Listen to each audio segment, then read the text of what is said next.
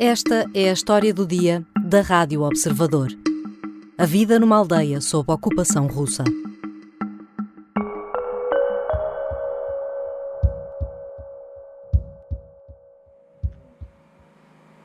Vitaly Cherkassor atravessa o pátio de casa e guia-nos até à entrada da cave, onde a família se abrigou.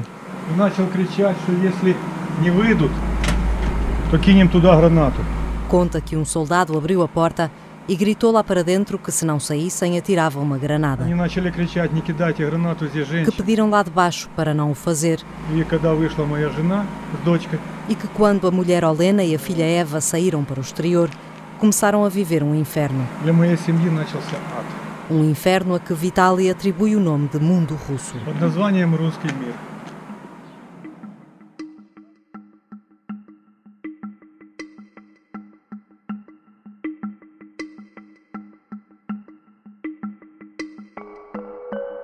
Andrivka é uma pequena aldeia ucraniana que se concentra quase toda em torno de uma rua. Fica a cerca de 70 quilómetros de Kiev e é vizinha de nomes que entraram no vocabulário comum pelas piores razões: Irpin, Bucha, Borodianka. A aldeia esteve um mês ocupada pelas forças russas, houve mortes, violações, destruição e várias tentativas de fuga. Hoje vou conversar com o editor de sociedade Carlos Diogo Santos e com o editor de fotografia João Porfírio, que testemunharam na Ucrânia a história desses 30 dias.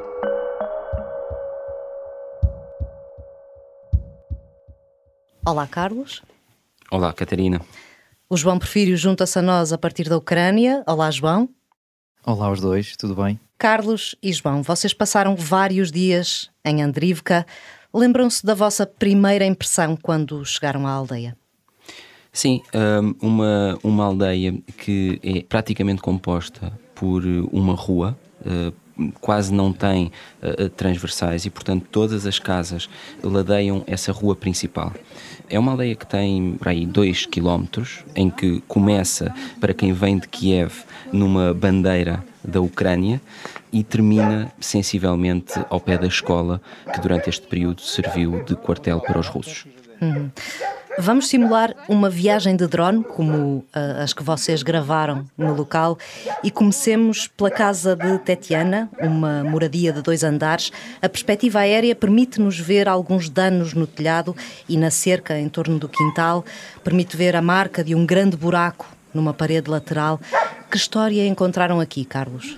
Esta família esteve durante vários dias a viver na cave hum, de, de Tetiana e do marido. Chegaram a ser 10 pessoas, em que uma delas era uma idosa, portanto, um- a sogra de Tetiana, que com o frio da cave muitas vezes não conseguia sequer levantar-se.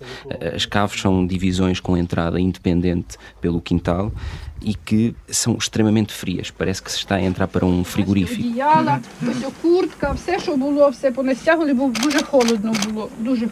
Uhum. ось о, куртка, все, що було, все понестягували, бо дуже холодно було, дуже холодно. E durante este tempo em que os russos estiveram nesta aldeia, cerca de 30 dias, hum, eles viveram em condições desumanas. Não tomaram banho, І я ото носки не скидала, десь не було де, ні постирати, ні пере... ні... Ну це просто жесть. Жах. Просто Жах жах. просто. Я не розчесувалась 10 суток. a partir de determinado momento passaram a ter pouca comida e às vezes tendo de partilhar com, com os militares russos e mais, sempre com muitos medos. Em primeiro lugar, o medo da morte, hum, em segundo, o medo de violações. A filha da Tiana tem, é, é ainda jovem e, e, portanto, esse medo percorreu hum, toda a nossa conversa. Aliás, foi-nos dado exemplos de que eh, a filha vestia as, as roupas da avó, hum, se ia esfregar na vaca, de- portanto, que eles tinham perto do celeiro, para não ficar atraente para os militares russos. Ідіть у хлів із зятем, Потріться да, об корову. потріться об корову. Оце ми так хотіли спасти, щоб вони були непривабливі. Щоб... E, portanto, são muitas histórias e muito pesadas. hum, e depois. eh, o medo de perder tudo aquilo que construíram, que também existe, o lado mais material da casa, porque são famílias que não têm muitas, eh, muitos rendimentos. Portanto, muitas daquelas casas, eh, não é o caso da, Tatiana, mas para se perceber o, o nível das pessoas que vivem nesta aldeia, têm ainda cozinhas e casas de banho independentes, que são espécies de anexo, porque não conseguiram construir uma casa de raiz e as casas que tinham não tinham estas duas divisões. Nessa, nessa casa, a Tatiana uh, guiou-vos até à cave que referias, onde se abrigou com a família durante um mês. João, consegues recuar a esse momento e replicar esse momento da entrada na cave, essa, esse primeiro embate com aquele espaço? Sim, Tatiana uh, levou-nos a, a, ver essa cave, esse abrigo, onde estas pessoas estiveram uh, durante toda a ocupação russa uh, nesta aldeia. E a primeira imagem que vemos quando chegamos perto desta cave é a palavra pessoas. A palavra pessoas que está escrita à mão, com caneta, Uh, na porta, uma porta branca uh, na porta desta cave, ou seja, que é para indicar aos soldados russos que ali estão pessoas, estão civis, inocentes, perante toda esta, esta guerra e esta invasão.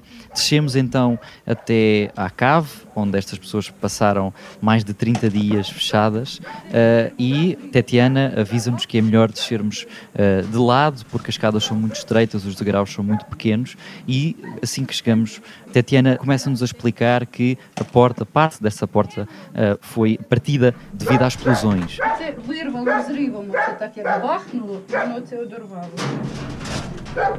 Entramos dentro, efetivamente dentro do, do bunker uh, onde estas eh, pessoas tiveram que passar todo este tempo.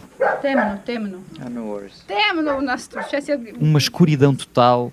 Uh, é aquilo que encontramos no, nos primeiros segundos. Uh, Tetiana uh, apressa-se a ligar a, a, lanterna do telemóvel, as pessoas que estavam connosco fizeram exatamente o mesmo para nós conseguirmos ver aquilo que estava lá dentro ligadas as luzes, uh, é um amontoado de roupa, um amontoado de cobertores, uh, imensas almofadas. E uh, Tatiana começa a explicar o que é cada coisa e onde dormiam. Ao fundo deste bunker estavam as batatas, do lado esquerdo da entrada estavam as cenouras, por exemplo, e todas essas pessoas dormiam no meio deste bunker.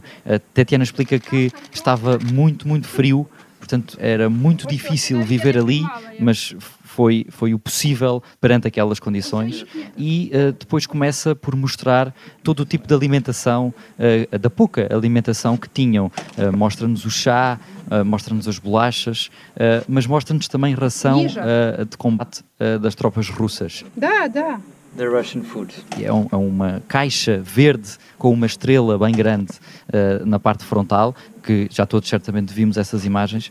Explica-nos também uma coisa muito curiosa, que tanto ela como a sua sogra fazem muitos bordados. E explica-nos que elas esconderam esses bordados para que as tropas russas não só não uh, destruíssem esses bordados, mas também não gozassem com elas. Porque são bordados tipicamente ucranianos. Na Ucrânia existe muita tradição de bordar panos, bordar toalhas e, portanto, estas duas mulheres faziam isso e, com medo de serem gozadas, com medo desses bordados serem destruídos, esconderam-nos naquela cave também. Uhum. Um pouco mais à frente há uma habitação de dois andares em tijolo. As casas vizinhas estão completamente destruídas.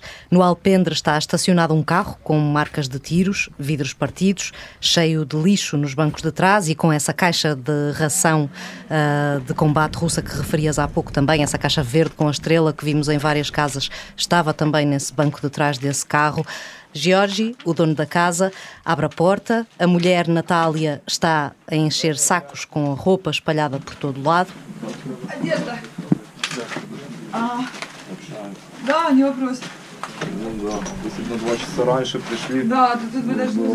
Sim, Georgi diz-nos nesse momento que se tivéssemos chegado duas horas mais cedo, não conseguiríamos entrar uh, nesta, nesta casa.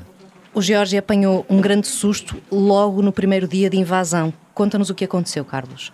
Sim, logo no dia de, da chegada dos russos, quando há aquele primeiro momento em que os militares vão bater às portas de, das casas desta aldeia e vão bater para perceber, primeiro, quem vive lá, para perceber se há alguém ligado à resistência ucraniana, mas também, eh, e isso é-nos dito por várias famílias, para ver em muitas casas aquilo eh, de que poderão servir-se nesse período em que vão estar ali instalados.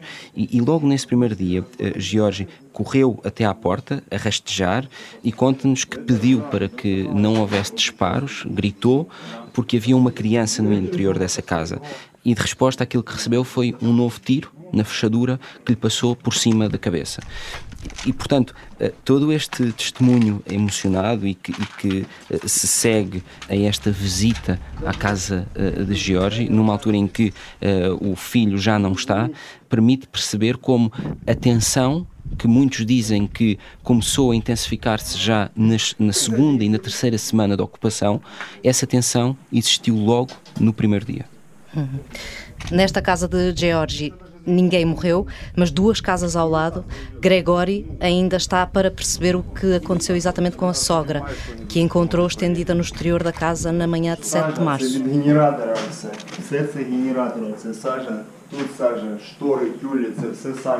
Grigori, que é um construtor civil de 34 anos, um, esteve em casa todo este período da ocupação com a mulher, a sogra e o filho.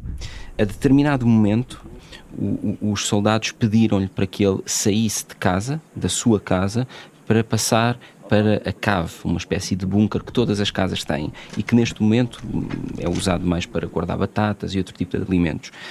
Durante alguns dias eles estiveram nessa cave, mas a determinado momento os soldados pediram para que este homem abandonasse também a cave e passasse para uma casa de um vizinho, uma cave de um vizinho, uh, e, e, nesse momento, um, nós estamos ainda a falar no início do mês de março, um, ele, ele ficou sem acesso nem à casa nem à cave.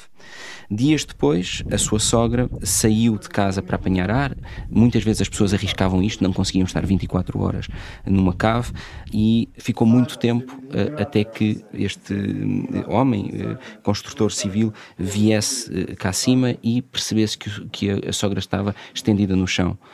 Nesse momento ele tenta abanar, uh, tenta perceber se ela tem algum tipo de reação, não encontra reação e um, uh, eh, pede aos soldados russos ajuda porque o corpo da sogra precisa de ser enterrado.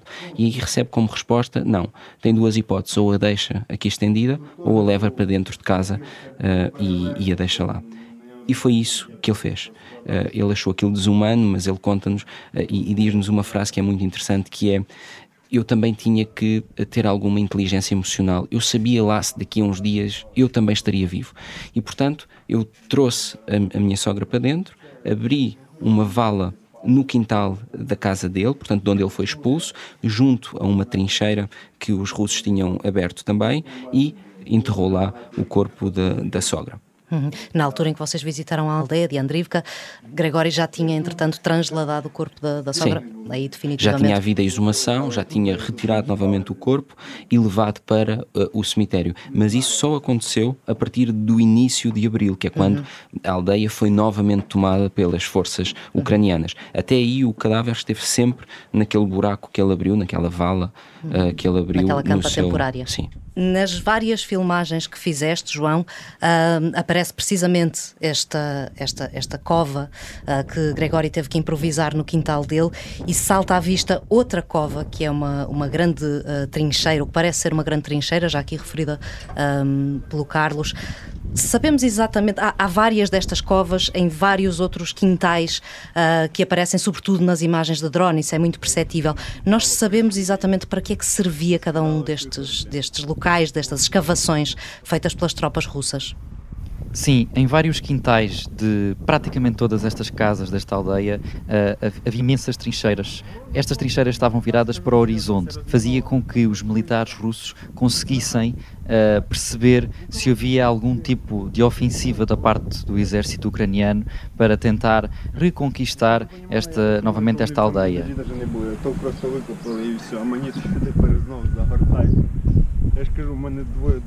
E esta trincheira tinha à volta não só vestígios de grandes combates ali. Este homem que nos fez uma visita guiada por todo o seu terreno e pelo interior de sua casa, a dada altura começa agachado à procura de munições utilizadas pelos russos.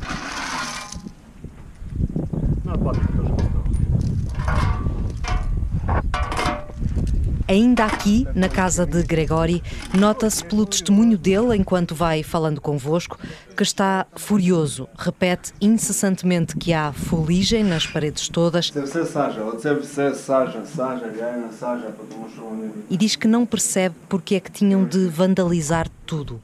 Mesmo quando não há uma destruição da casa, de paredes, de teto, de, infraestrutura em si, mesmo quando há uma divisão que até foi minimamente preservada do ponto de vista, de, de, de como eu dizia, da infraestrutura, é impossível entrar lá dentro, porque foi tudo revirado. E, e muitas das coisas pode ter sido por ondas de, explosões, obviamente, móveis caíram, mas muitas eh, eh, eh, percebe-se claramente que foram os soldados que reviraram tudo à procura de documentos, de fotografias, muitas vezes à procura de roupas, e isso também é interessante porque eh, as roupas, segundo nos contaram vários moradores, que os eh, eh, soldados russos levavam não estavam adaptadas para o clima que eles encontraram e, portanto, muitas vezes eles usavam roupas dos próprios ucranianos para se proteger do frio, para fazer nesses buracos que foram abrindo ou até mesmo aproveitando algumas das caves onde eles foram dormindo, mas para fazer camas, para fazer, por exemplo, há uma, há uma das casas onde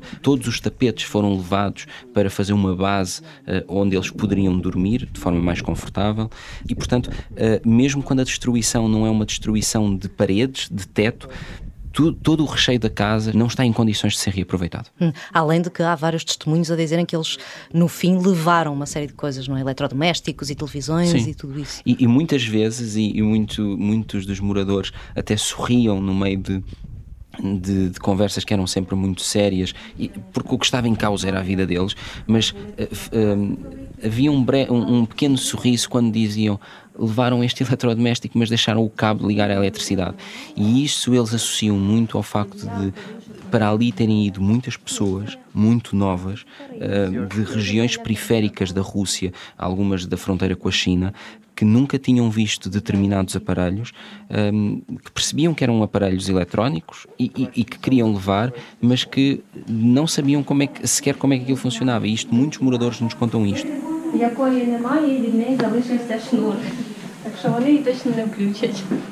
E pegando aqui, aqui no que o João estava a dizer, eh, de quando este eh, morador eh, nos mostrava a casa e o sítio onde ainda tem algumas, ehm, portanto, algumas armas e algumas munições, ele mostra-nos também uma placa de, de um colete à prova de bala e diz: Sabem porquê que eles tiraram esta placa?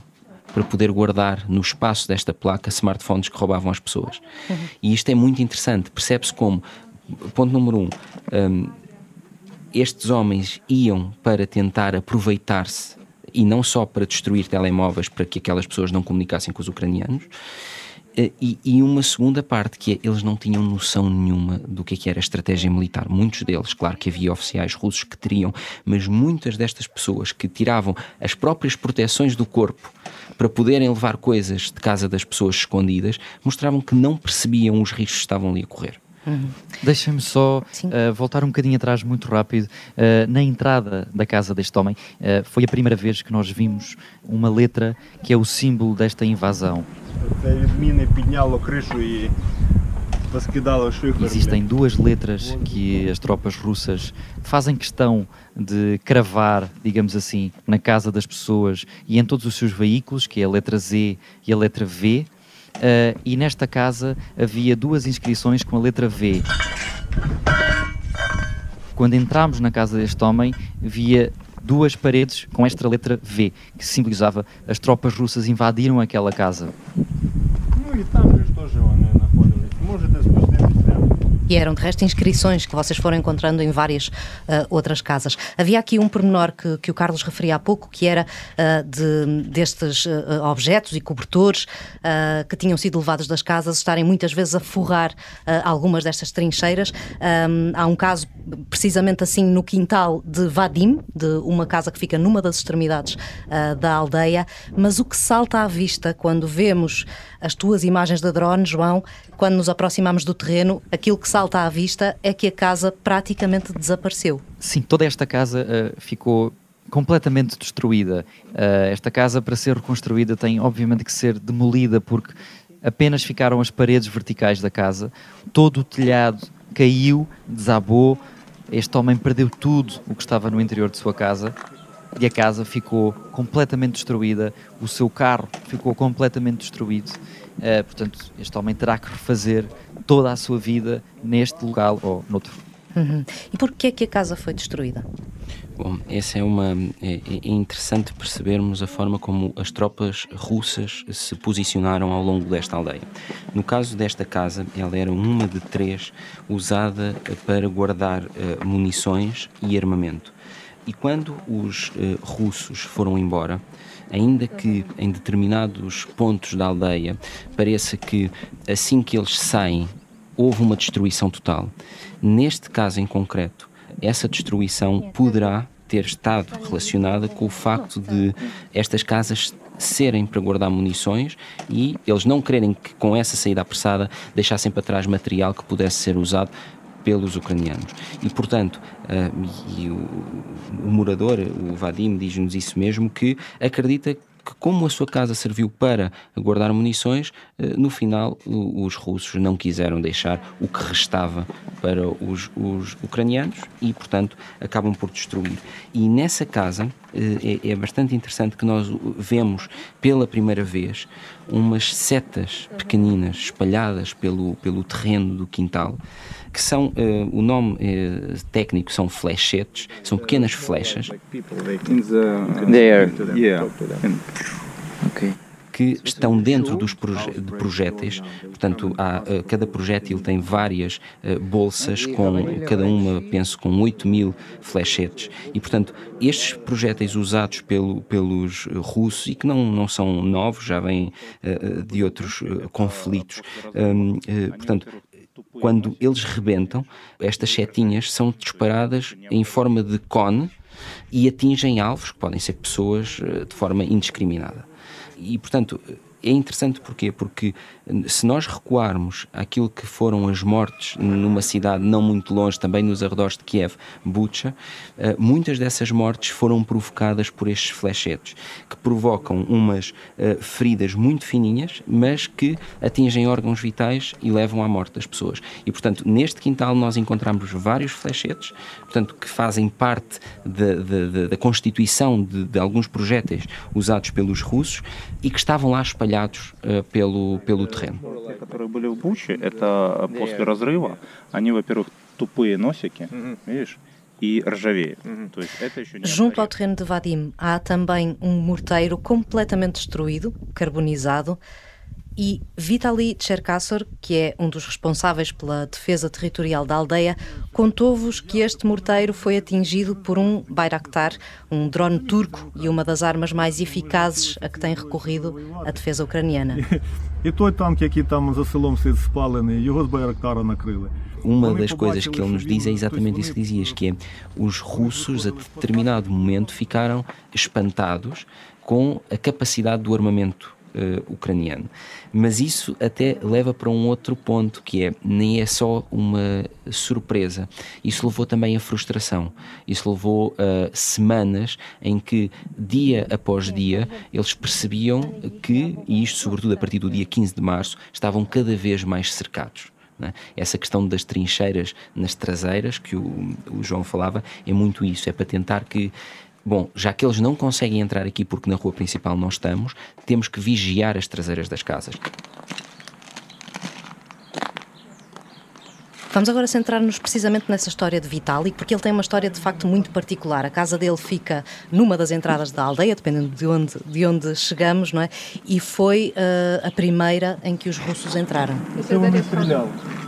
Це вони стріляли в замок, і отак вони зайшли в будинок. Entraram para perceber várias coisas. Para já, se havia pessoas que fossem apologistas eh, do, do nacionalismo ucraniano, perceber se havia pessoas ligadas às forças armadas ucranianas, ou pelo menos à defesa territorial, ou até mesmo, segundo ele nos conta, pessoas ligadas à ajuda humanitária.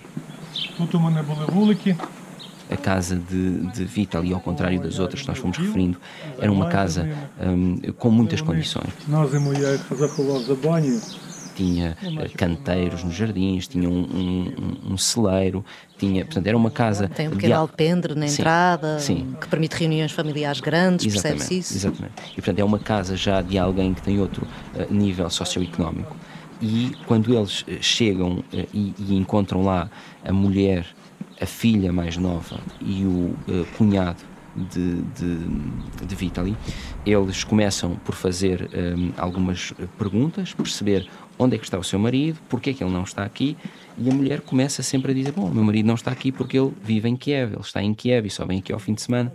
Mas estas eram desculpas que, com o passar dos dias, uh, eles iam sendo. Mas ele ainda não chegou, porque é que ele ainda não chegou?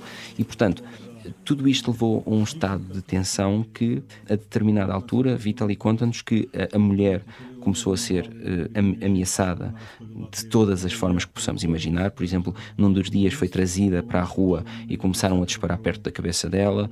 Uh, havia também ameaças uh, muito claras, sobretudo de um oficial russo, de violação не скажеш, де, де, де він переховується, то я зґвалтую твою дочку.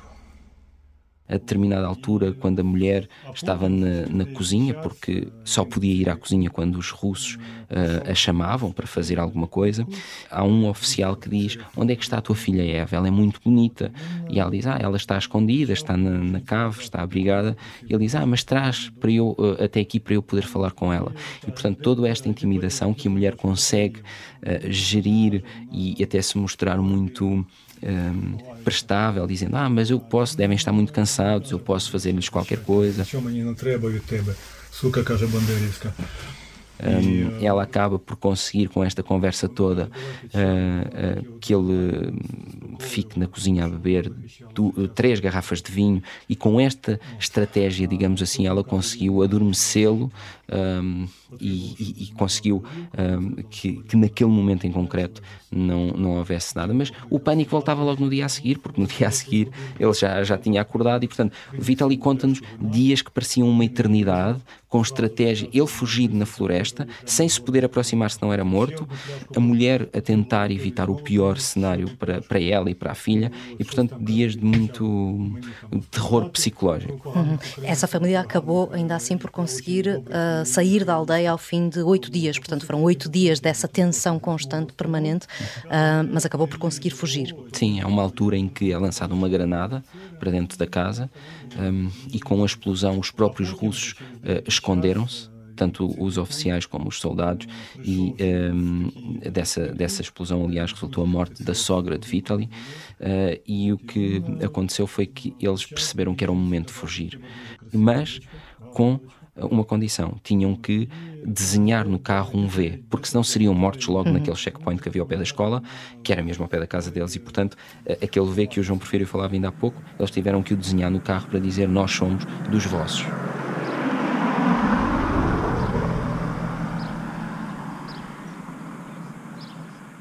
João, foi precisamente Vitali que vos fez uma visita guiada à escola, que funcionava como quartel-general das tropas russas em Andrivka. O que é que encontraram lá dentro? Eu sou mau e isso é mau. Eu nunca me vou tornar bom e isso é mau. Esta frase que acabei de dizer é uma das muitas frases que estão escritas no quadro de, das salas de aula desta escola. Uma delas muito curiosa e até bastante uh, uh, difícil de perceber é uma que é uma frase escrita na vertical, uma palavra escrita na vertical que quer dizer desculpem. E logo ao lado há outra que diz nós não queremos isto. E logo ao lado existe uma caricatura do presidente da Ucrânia, uh, Volodymyr Zelensky, também que terá sido feita pelos militares russos neste quadro verde uh, a giz branco.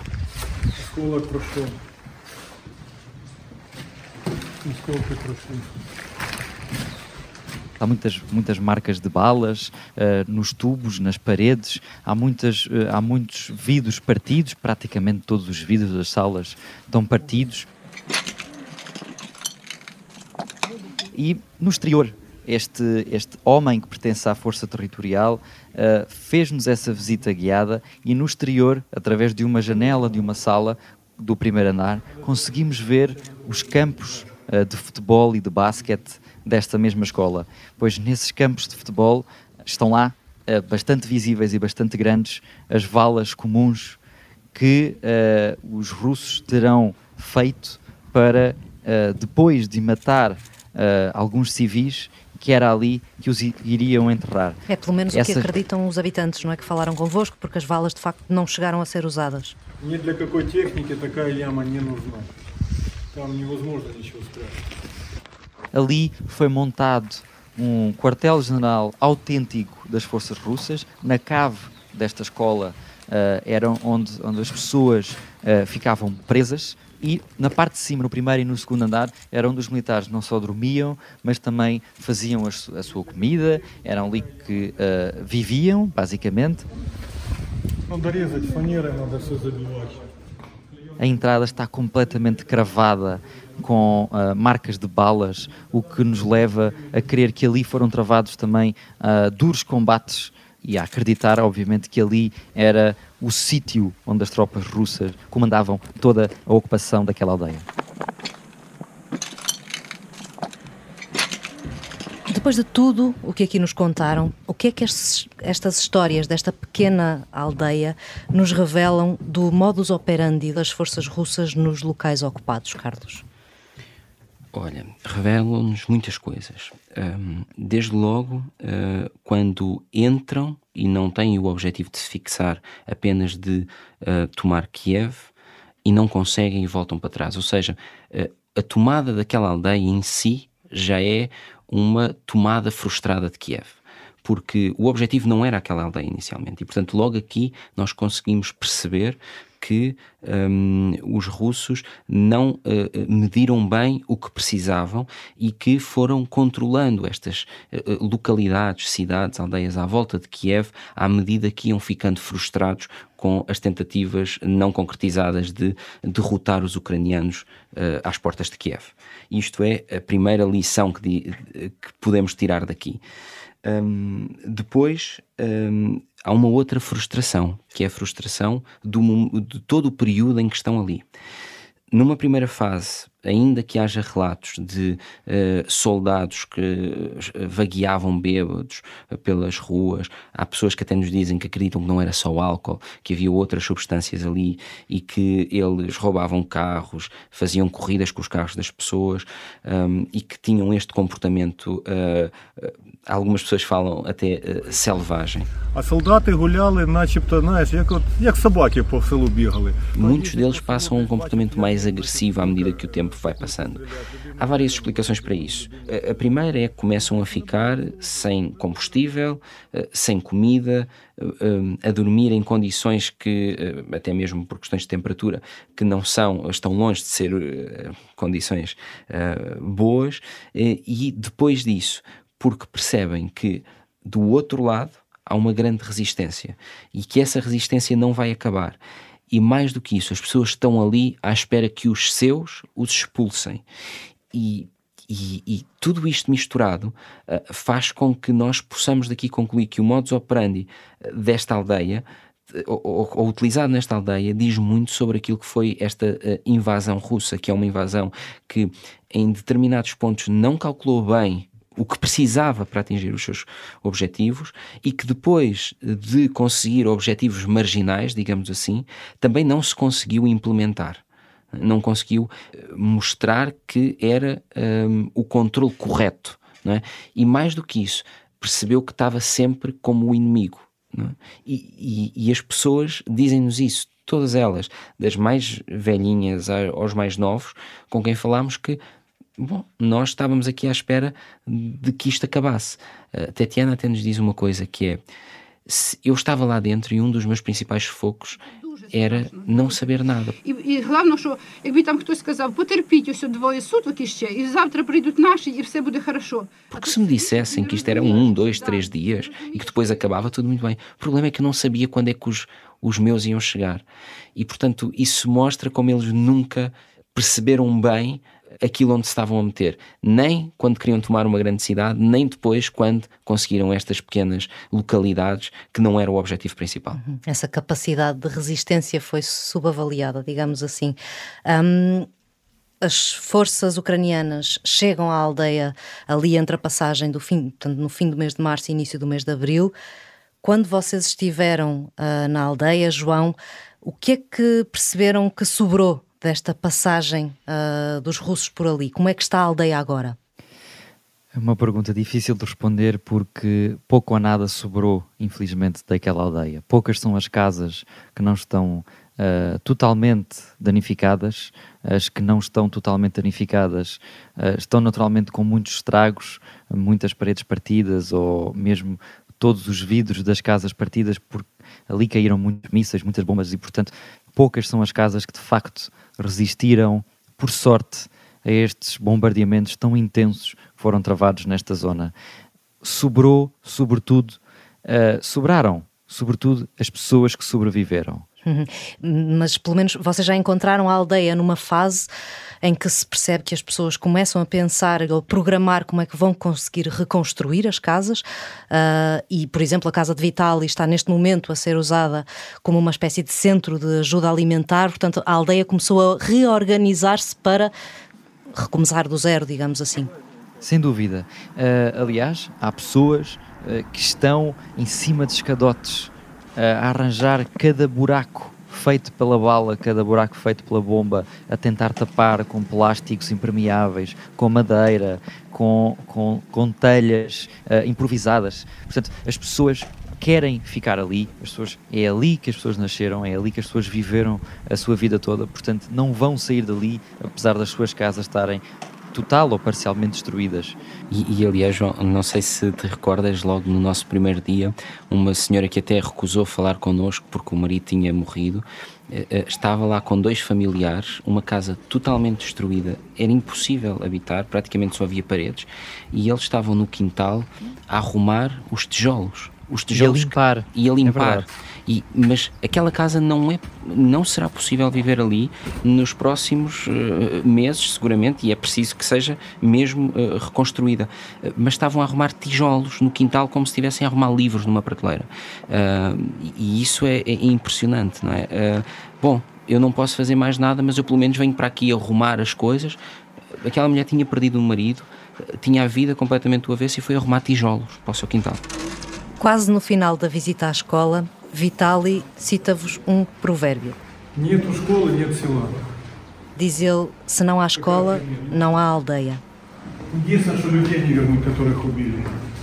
E diz também que é necessário reconstruí-la e vai ser tudo como antes da guerra. Só não é possível trazer de volta aqueles que foram mortos. É uma frase bastante simbólica uh, de tudo isto que conversamos aqui, desta história que vocês nos trouxeram e que testemunharam e que vos obrigou a passar, de facto, para conseguirem fazê-lo muitos dias uh, com estas pessoas nesta aldeia. Obrigada, Carlos. Obrigado, Obrigada, João. Obrigado.